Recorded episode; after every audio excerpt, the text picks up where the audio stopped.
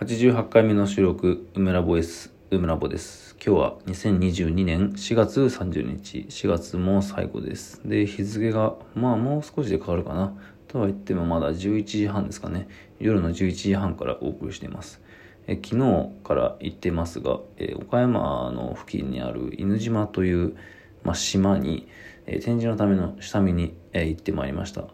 まあ、展示というよりかは結構、まあ、プロジェクトベースというか、なかなか長いスパンのまあ、企画というかとはいってもまあ作品を空間に設置するという意味では展示なので、まあ、そのための下見に行ってきました。でまあ犬島とあと手島ですね。その2つの島を。まあ下見の時間はそれほど多くなくてそこで行われているさまざまなアーティストたちの作品を見てきたって感じですね。まあ、それを案内してくれる方がいてですね、あの、車を使ってなかなか時間をかけて、そして自分にしてはかなり早起きして、えー、一日まあそうですね、いわゆるアート巡りとでも言うにふさわしい、まあそういう日を過ごしてきました。まあ、ていうか言って気づいたんですけど、瀬戸内国際芸術祭が、あの、まあ、2022年の今年のやつがもう始まってるんですね。まあ、今年というか今期ですかね。確か、えー、瀬戸芸は3年に1回なので。で、前回の瀬戸芸は確か、まあ、僕も交流があり何度も展示したことがある光陵さんが、えー、女木島に作品を出品していましてですね。で、まあ、コールさん作品の家船っていうものは、まあ、ほとんど企画というか、たくさんの、まあ、いわゆる若手作家、まあ、それも僕もかなり見知った人々多いんですけど、まあ、複数の団体のグループ展みたいな感じで、まあ、それが本当に一言では説明は難しい、なんかうごめいた、まあ、その展示自体が生き物のような不思議な、まあ、ものなんですけど、まあ、その作品が、えー、まあ、先月じゃない、えっと、前回期の瀬戸芸で、女木島で行われていて、で、まあ、割と最近、淡路島のとある場所で行われたんですよね。その続きというか、その家船の企画が。まあ、なので結構、瀬戸芸といえば光陵さんの家船を見たなという記憶があるんですが、さらにさらにその前に、まあ、カオスランジの企画で、パープルームの梅さんとか、また複数の作家が参加している中で、僕も瀬戸芸には作品を出したことがあったんですよね。もうだから6年も前になりますか。瀬戸内国際芸術祭のその女木島の、まあ、いわゆる鬼ヶ島とかと呼ばれているような小さな島なんですけど、まあ、そこは高松からフェリーで行けるような場所ですねそこで作品を出しましたでまあもうちょっとよく知りたい人は僕の梅ラボっていうね、まあ、僕の梅ラボっていう名前で活動してるんですけど梅ラボって自分のサイトがありましてそこに過去のグループ展の記録とかも残したので、まあ、それでよかったら見てください。まあ、なんで瀬戸芸の話をしたかというと、えー、僕が今日行った犬島にしろ、えー、手島にしろ、まあ、その島の中でたくさん作家が展示をしているのは、えー、瀬戸芸で見るっていうのが基本的には一般的なんですよね。でも、まあ、その瀬戸芸がやっていない時も、その島に作品を見に行くってこともできて、特に、まあ、直島なんかは、まあ、非常に大きな、まあ、一番有名なのだと地中美術館ですかね安藤忠雄が設計した地中美術館ですとかリユーファンの作品がある美術館とか、まあ、大きな規模の、まあ、本当に大地丸ごと包み込んだような美術館がありましてそれを見にそれだけを見に行くっていう人もいますね瀬戸芸関係なく。まあどっちにしろ予約が必要でなかなか人気なんですけど会期中じゃなければまあそれほど実は混んでないんですよね。まあただ会期中、まあそして今あれなんですね。あの、僕本当に気づかなかったんですけど、世間はゴールデンウィークがもう始まっていて、やっぱりゴールデンウィークに合わせて瀬戸芸見に来たって人多くてですね、犬島もなかなか、まあそれなりに混んでました。まあとは言っても、瀬戸芸ってあの8月が本番らしくて、まあ海水浴とかもありますからね、8月の、ま、人混み具合に比べると、そこまで混んではないっていう感じらしいです。で、まあ、瀬戸芸の話をまあ今日は普通にしようと思うんですけど、まあ、なんでかっていうと、僕その2010年に確か瀬戸芸って始まったと思うんですけど、まあ、これまた僕が割と活動、まあ、そのいわゆるアーティストの活動を始めた時期というのが、まあ、2010年ぐらいでして、まあ、厳密に言うと2008年とかそんぐらいなんですけど美大を卒業したぐらいですね。まあ、その自分の活動時期と、まあ、瀬戸芸の本格的な指導がまあ、被ってるという意味で、なんか結構いろいろ思うところあるというか、てか今日改めてそれについて考えたというか、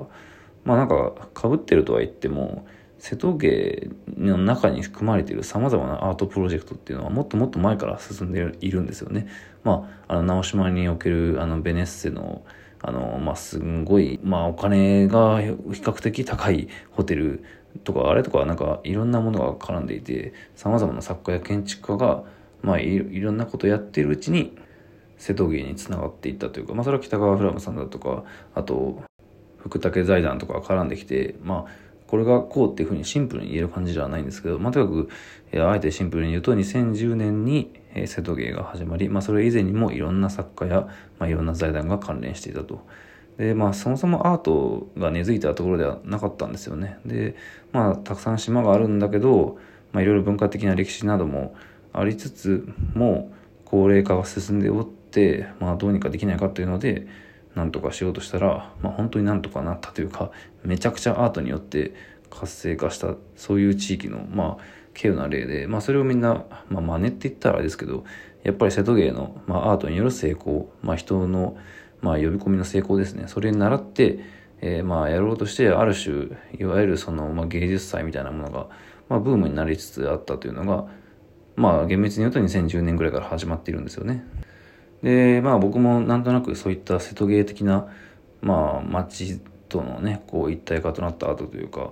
まあ、地域アートって言ったらいいのかな。なんか僕の感覚だと瀬戸芸ほどの大きさになると、まあ、地域というよりから本当にそのまあ区域というか、まあ、島とかですから、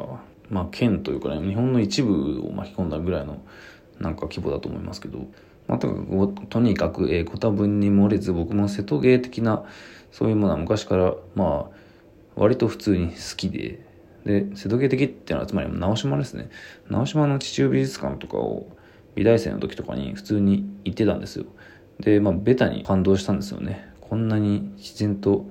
まあ、一体化しそして、まあ、いわゆる巨匠と呼ばれるような作品とかこう、まあ、自然の素晴らしい風景そしてそれと一体化した美術館と、まあ、そして素晴らしい宿泊施設とね一緒にこう、まあ、楽しめるんだと。まあ、それはその楽しめるっていうのは時間とお金をかければ楽しめるっていうことなんですよね。まあ、だからある程度の余暇に、まあ、それこそゴールデンウィークとかじゃないとなかなか、まあ、本気で楽しむことはできないんですけど、まあ、なんといっても直島にしろ、まあ、他の島にしろそうですけど瀬戸芸関連のそういうアートの、まあ、見る島っていうのは数がめちゃくちゃ多くて僕最初にその種類を知った時にこれ絶対見切れんやろって思ったんですよねで案の定すぐには見切れなかったんだけどまあそのえ2015年だったかな、瀬戸芸に、まあ、自分が参加した時には、女木島、まあ当然ね、何週間も滞在して作品を制作しましたから、まあ、そこに行っていろいろ見ることできましたし、まああと、小木島に相田誠さんに誘われてというか、まあ、他のあの企画者の方がいたんですけど、それでトークイベントしに行ったりとか、まあそれでまた展示とかね、小木島のやついろいろ見たりだとか、まあ普通にプライベートで旅行に行って、えー、小豆島とかを見たりだとか、で、まあ、今回は、えー、まあ、自分の作品のためにね犬島に行ったりとか、まあ、あと、まあ、手島もね手島は一応前回も行ったんですけど今回は、えー、まあ、前回行った時には見えなかったボルタンスキーの作品も見ることができたりできたりして、まあ、なかなか順調にコンプリートしてるなと。まあ、ただ裏を返せば10年とかそれ以上の歳月をなければ、まあ、自分は複数の島を見ることはなかったんだなと。で、まあ、当時最初にね複数の島を見てまあ、それこそ犬島とか手島とかいろいろある中で、まあ、それぞれの島に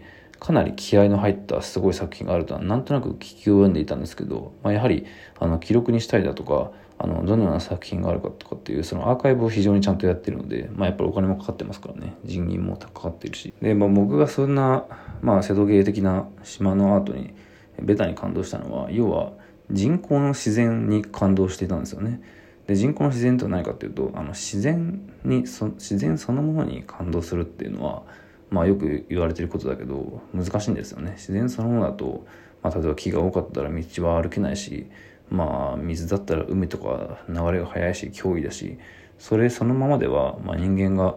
それをまあ味わうというか立ち向かうにはあまりにも過酷すぎる。でもそれが例えばすごくアスファルトが整備され、そして草もしっかりとからで水平線が綺麗に見える位置に道が開かれていて、まあそして天気がいい日とかであったらね、まあすごく美しいし快適で楽しめるんですよ。で、まあ僕は当時はまあベタに自然もアートも素晴らしいと思っていたんですけど、これは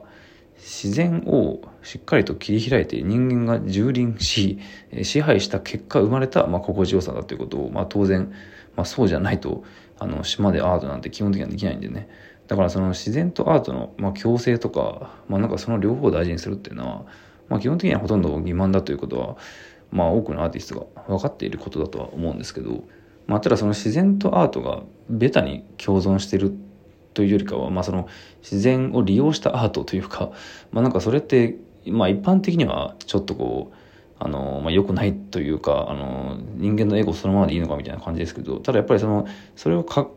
巧妙に隠しながら美しく見せてるから、まあ、より快適なんですよね。で、まあ、やはり瀬戸芸における、まあ、島で見れるアートというのは全体的にそんな感じで、あの、まあ、島の自然の中でやってるんだけど、まあ、めちゃくちゃ東京的というか、あのすごく洗練された、まあ、小屋にしろ、喫茶店にしろ、まあ、チケットにしろ、デザインにしろ、全てがやはり、むしろ中心的な、まあ、デザイン感というか、企業感の感じで、まあ、変な言い方するとお金の匂いがするというか、まあ、だからこそ都会が人たちが、都会から来た来た人たちが非常にスムーズに楽しめるんですよね。でその上で、まあ、自然のいいとこ取りというか、まあ、マイナスイオンで癒されるみたいな感じがあって、まあなんかそれを自覚した上で楽しんだんですよね。で、それがまあ、後ろめたさもまあありつつって感じなんですけど、まあ今回もそんな感じだったんですけど、まあただ、振り返ってみると、まあ自分がね、そのデジタル的な作品を作りながらもアナログから逃れられないっていう、なんかその、まあ後ろめたさも抱えつつも、まあなんか両方味わうっていうのが、まあ、実はその自然とアート両方を楽しむそのなんか自然と人口両方を共有するっていうのが、まあ、実はちょっと近いのかなとか思ったりと、まあ、無理やりつなげてみたんですけどどうでしょうね。自然とまあ人口デジタルとアナログとはまあちょっと違うか。まあでもそのアナログと自然っていうのはもしかしたらつながるかもしれませんね。まあその瀬戸芸ともともと自分が好きな質感というか制作手法とかちょっとつなげて話しました。まあでもとにかく犬島手島素晴らしかったですね。また行ってみたいです。